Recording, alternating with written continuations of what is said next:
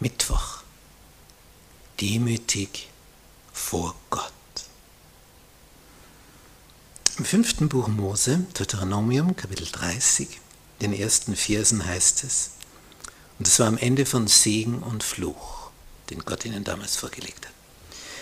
Es wird aber geschehen, wenn alle diese Worte über dich kommen werden, der Segen und der Fluch, die ich dir vorgelegt habe, und du es dir zu Herzen nimmst unter all den Heidenvölkern, unter die dich der Herr dein Gott verstoßen hat. Und wenn du umkehrst zu dem Herrn, nachdem man jetzt verstoßen war unter die Heidenvölker, wenn du umkehrst zu dem Herrn, deinem Gott und seiner Stimme gehorchst in allem, was ich dir heute gebiete, du und deine Kinder, von ganzem Herzen und von ganzer Seele, was wird dann sein? 3, so wird der Herr, dein Gott, dein Geschick wenden. Oh, welch herrliches Verb. Er wird dein Geschick wenden.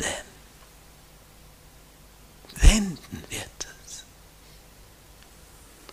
Und sich über dich erbarmen und wird dich wieder sammeln aus allen Völkern wohin dich der Herr dein Gott zerstreut hat. Und wenn du auch bis an das Ende des Himmels verstoßen wirst, so wird dich doch der Herr dein Gott von dort sammeln und dich von dort holen.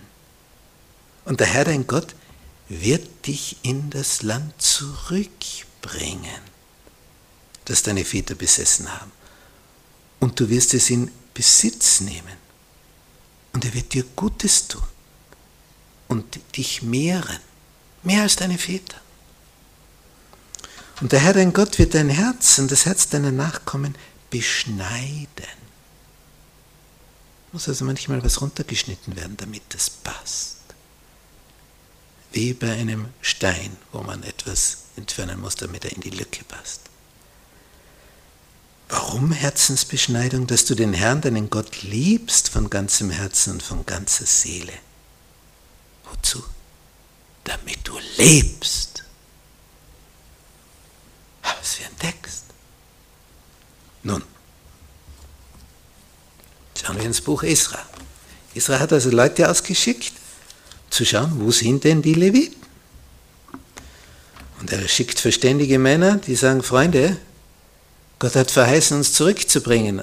Das Problem seid jetzt ihr. Ihr wollt nicht gehen, obwohl der König es uns jetzt erlaubt. Freunde, wo bleibt ihr? Jetzt ist die Chance. Jetzt haben wir ein Zeitfenster offen. Wir wissen aber nicht, wie lange das offen ist.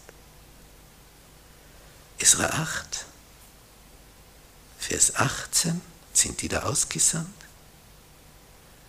Und wen bringen die jetzt? Den und den und den. Und schließlich 200 20 Tempeldiener bringen sie zusammen. Und da merkt man, wer dieser Israel ist. Man könnte jetzt dort sitzen am Fluss Ahava, an dem Fluss, der nach Ahava fließt, und sagen, keine Leviten. So schaut es also aus unter meinen Kollegen. Alle miteinander Schlafmützen. Tja, ist eben so. Nein, Israel gibt sich damit nicht zufrieden. Der schickt seine besten Leute aus dass die zu ihnen gehen und sagen, also was ist? Das sind die Verheißungen Gottes. Er wird uns wieder sammeln, er wird uns zurückbringen. Jetzt können wir, vorher durften wir gar nicht. Und ihr schlaft. Also Freunde, auf. Und die konnten jetzt nicht sich wochenlang überlegen, sollen wir, sollen wir nicht. Die Leute von Israel erschienen und sagen, so komm, pack, auswandern, alles zurücklassen. Und 220 machen sich auf den Weg aufgrund einer zweiten Ermunterung. Nicht jeder kommt beim ersten Mal. Und Israel ist einer, das nicht dabei bewenden lässt beim ersten Mal. Es ist ihm einfach zu wichtig. Darum diese zweite Ermutigung.